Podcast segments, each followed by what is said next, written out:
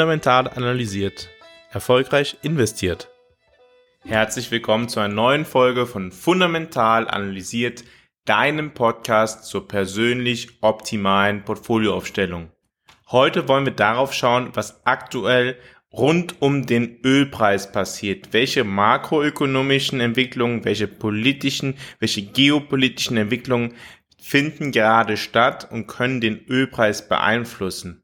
Ich möchte darstellen, weshalb ich aufgrund der aktuellen Entwicklungen rund um den Rohölpreis neue Inflations- und Wachstumsschocks kurz- bis mittelfristig für möglich halte. Bereits seit dem Jahre 2021 steigen Ölpreise sehr stark an. Ein Peak hat man dieses Jahr gesehen, nachdem Russland in die Ukraine einmarschiert ist und Ölpreise als Angstfaktor sehr stark gestiegen sind. Relativ schnell legten die Ölpreise sich allerdings wieder auf das Vorkriegsniveau. Trotzdem sehen wir jetzt verschiedene Implikationen, die dazu führen könnten, dass der Rohölpreis konstant höher bleibt, als er in der Vergangenheit gewesen ist. Das dürfte insbesondere für Regionen ein Problem sein, die einen sehr hohen Anteil an Rohölimporten haben. Also vor allem Europa, das bis zu 96 Prozent des Rohöls importiert. Wenn wir jetzt auf die nächsten zwei Monate schauen, stellen wir fest, dass in den USA Midterms sind, also es gibt Parlamentswahlen. Im Vorfeld dieser Parlamentswahlen setzt Joe Biden, der Präsident der USA, US-Demokrat, die strategische Ölreserve dazu ein, um die Verbraucherpreise nicht allzu stark steigen zu lassen. Und da wir wissen, dass der Ölpreis ein Inputfaktor für Inflation ist und sich später auch in anderen Produktpreisen wiederfindet, hat das natürlich einen Effekt. Das Ergebnis ist allerdings, dass die strategische Ölreserve der USA nun auf dem niedrigsten Stand seit 1982 ist. Seit März dieses Jahres hat die USA 180 Millionen Fass Rohöl auf den Markt geschmissen, also am Markt verkauft und damit den Preis reduziert. Die USA hat also die eigene strategische Rohölreserve zur Verfügung gestellt, um den Marktpreis zu reduzieren. Was sind eigentlich 180 Millionen Fass Rohöl? Wie viel ist das? Naja, es sind ungefähr zehn Tage des Bedarfs an Rohöl der USA. Es ist vollkommen klar, dass das nicht auf Ewigkeiten so weitergehen wird, weil, naja, irgendwann ist die Reserve halt auch aufgebraucht und dann ist halt einfach nichts mehr da. Zweites Problem. Die OPEC hat beschlossen, obwohl Joe Biden und seine Regierung die OPEC bzw. Saudi-Arabien extra darum gebeten hat, erst nach den Wahlen diesen Schritt zu vollziehen, hat die OPEC beschlossen, die Förderung an Rohöl um zwei Millionen Fass pro Tag zu reduzieren. Das Angebot wird also verknappt von Seiten der OPEC. Das kann als ein wirklich außergewöhnlicher Schritt verstanden werden und ja, ja, einem Bruch zwischen Saudi-Arabien und den USA gleichkommen.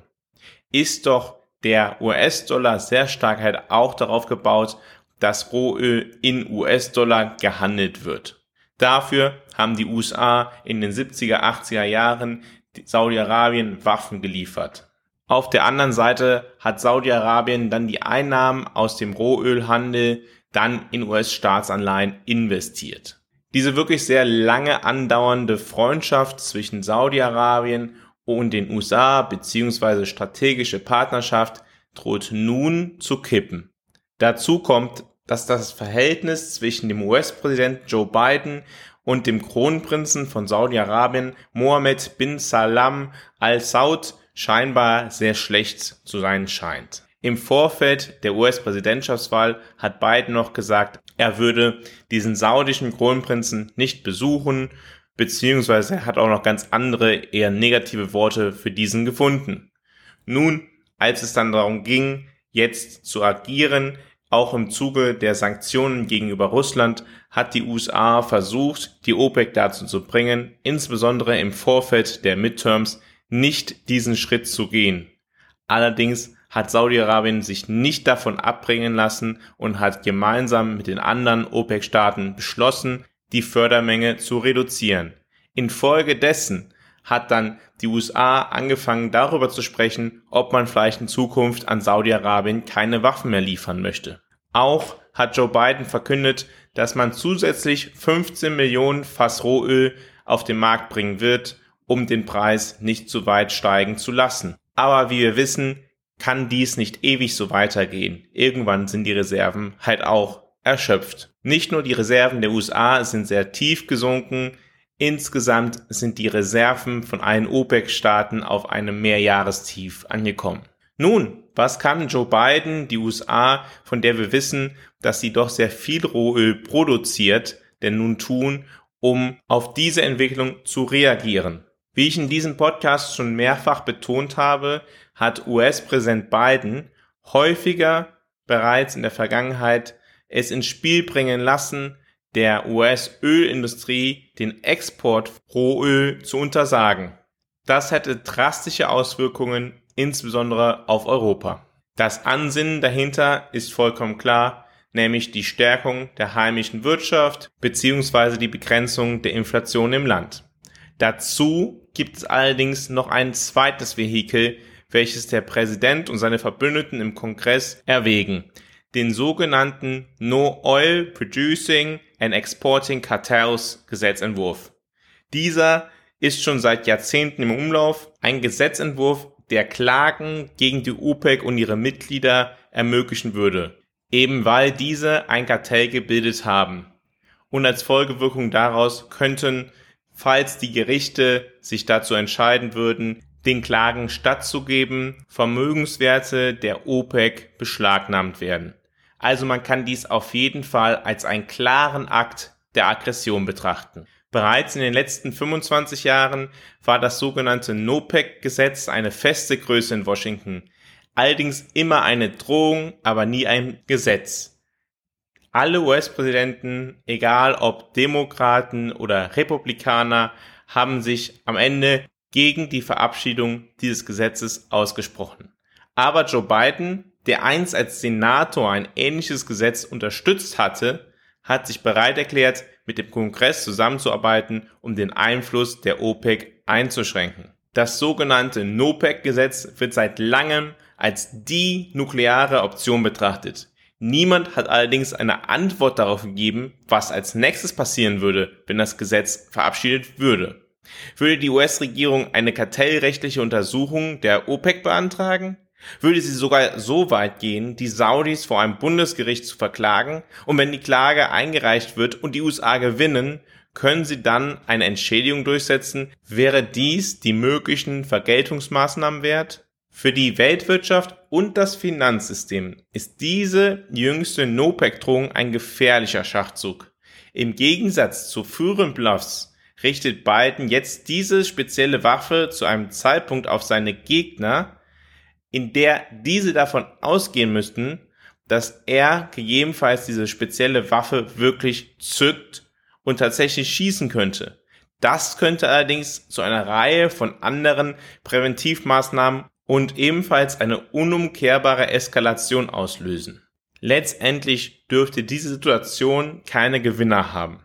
Der größte Verlierer auf der anderen Seite steht dann schon fest, nämlich Europa das besonders bedroht ist von solchen Entwicklungen, da es darauf angewiesen ist, Öl zu importieren. Und genau das zu einer Zeit, in der Europa beschlossen hat, ab dem 01.01.2023 kein Rohöl mehr aus Russland zu importieren. Es gibt allerdings noch andere Entwicklungen an den Finanzmärkten und der globalen Weltwirtschaft, die wir betrachten sollten, wenn es um den Ölpreis geht. Beispielsweise lohnt auch ein Blick darauf, wie hoch die Liquidität im Markt ist. Eine hohe Liquidität im Markt erhöht die Planungssicherheit für Unternehmen und für Investitionen. Spekulanten, die oftmals einen ja sehr negativen Ruf in der Öffentlichkeit haben, spielen hier eine wichtige Rolle. Sie stellen nämlich Liquidität zur Verfügung.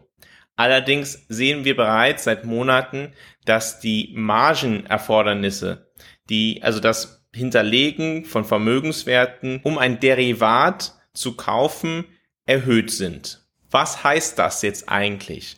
Es funktioniert so, dass Spekulanten sagen, sie sind davon überzeugt, dass zu einem Zeitpunkt X der Kurs höher ist oder niedriger ist als zuvor. Deshalb kaufen sie das Recht, zum Zeitpunkt X das Produkt für diesen Preis zu erwerben oder halt zu verkaufen. Falls sie das Recht kaufen, das Produkt zu erwerben, gibt dies Unternehmen die Möglichkeit, bereits heute den Verkaufspreis für ihre Produkte in der Zukunft festzulegen, indem sie sogenannte Future of Forward Kontrakte verkaufen. Unternehmen haben also höhere Planungssicherheit und mit einer höheren Planungssicherheit kann man eher Investitionen tätigen. Wenn allerdings die Anforderungen, um ein Derivat zu kaufen, höher sind, dann führt das dazu, dass die Liquidität in diesem Markt reduziert wird. Und das könnte umgekehrt dazu führen, dass weniger Projekte verwirklicht werden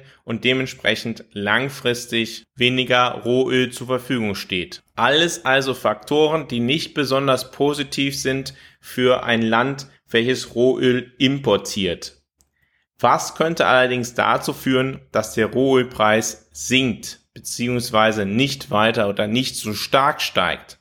Das könnte die generelle weltwirtschaftliche Entwicklung sein.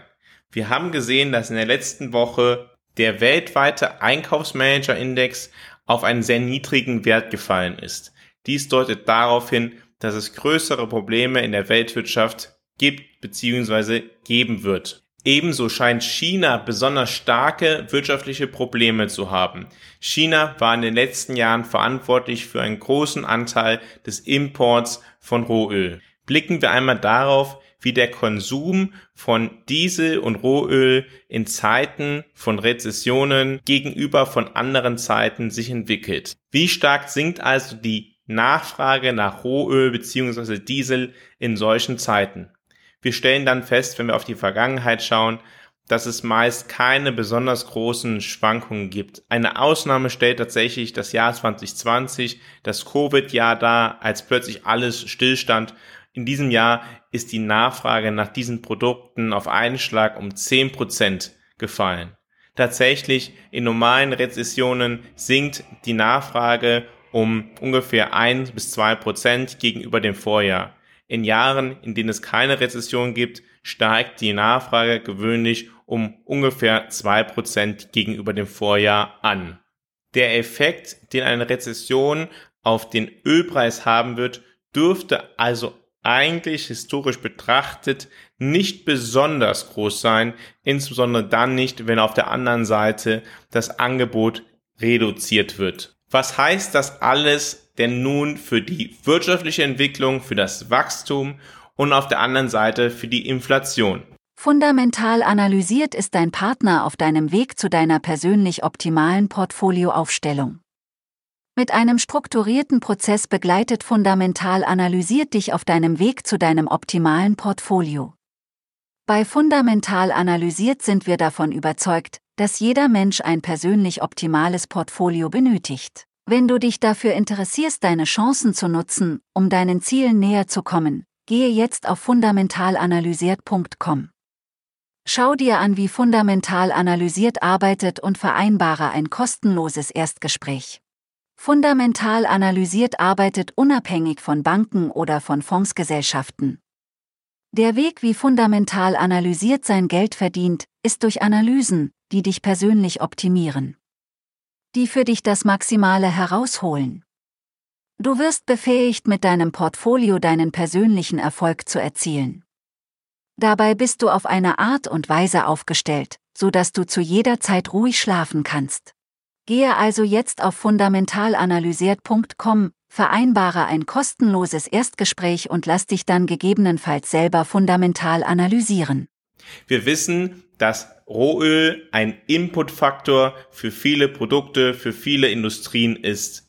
Das heißt, die Preise für andere Produkte dürften sich erhöhen, wenn auch der Rohölpreis steigt. Steigende Preise für ein Produkt, welches man netto importiert, führt insgesamt zu einem Wohlstandsverlust. Aber auch abseits von einer höheren Inflation, von einem Wohlstandsverlust von Ländern, die netto Rohöl importieren, haben höhere Ölpreise den Effekt, dass sie das weltweite Wirtschaftswachstum reduzieren. Insbesondere die politischen Entwicklungen, die Streitigkeiten zwischen Staaten bzw. kriegerische Auseinandersetzungen führen dazu, dass die Volatilität über den Ölpreis hinweg auch hoch ist. Eine hohe Volatilität führt allerdings auch zu Unsicherheit.